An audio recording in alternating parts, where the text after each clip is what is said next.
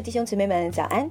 今天是六月十三日，欢迎收听三百六十五杯咖啡，每天一杯属灵的咖啡，让你的一天充满力量。让我们继续来阅读《火的步道》这本书。今天我们将进行到第八章，当神迹终止时。今天要阅读的部分是使徒的工作。我们一起来看一看使徒到底是什么意思，并且使徒的工作到底是什么呢？假如主今天要招募使徒，将会大不乏人，因为他是一个崇高的称号。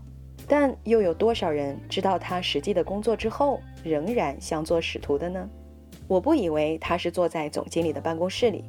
使徒的意思是差派出去，他们奉派出去做什么呢？首先，他们奉派出去布道；其次，是为着工作而受苦。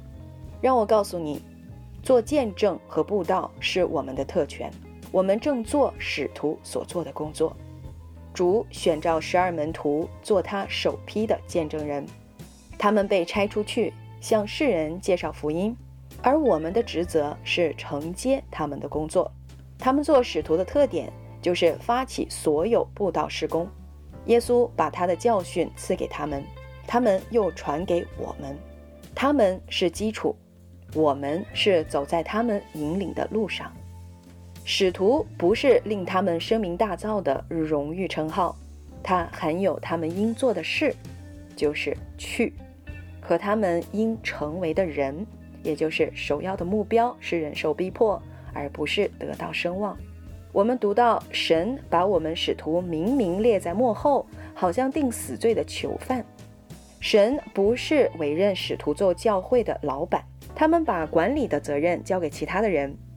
在《使徒行传》第十五章里，做那些事的雅各不是使徒，因为使徒雅各在《使徒行传》第十二章中已经殉道了。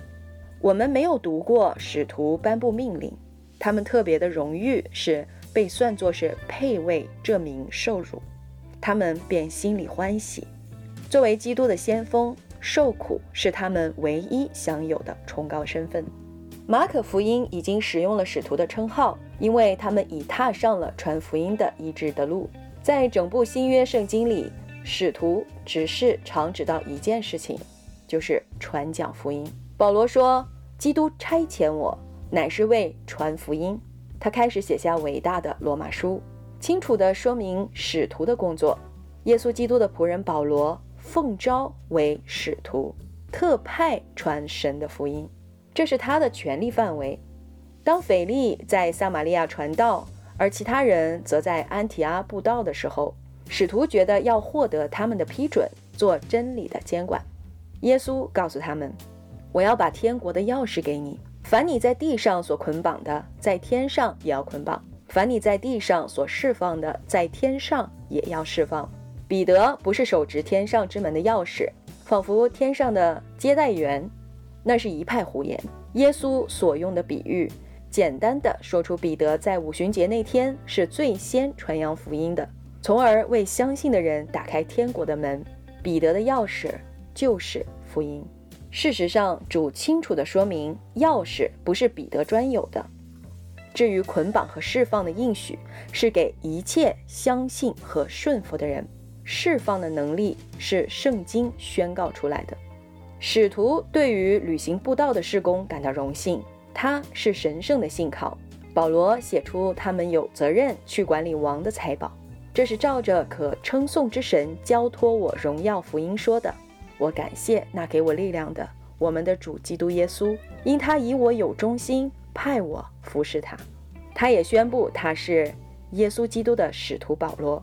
急着传扬的功夫，把他的道显明了。这传扬的责任是按着神给我们救主的命令交托了我。因此，每个使徒都是最早的布道者，但并不是每个布道者都是使徒。每当圣经提及传福音，他们便被分别出来。但布道者在传福音中分享使徒的主要特权和他们做使徒的主要工作。布道者。是延伸使徒的膀臂，所以弟兄姊妹们，我们了解到了什么是使徒。往往我们会看到，在圣经当中描绘使徒，心里面把他们想象成是在神的里面特别有权柄、地位特别高的人。通过今天的内容，我们却了解到，使徒是被差派的人，他们被差派是无论他们在经历什么，他们都要把福音传扬出去。这也是我们应该拥有的精神。今天我们就阅读到这里，明天我们再继续下一个部分。耶稣爱你们，以马内利。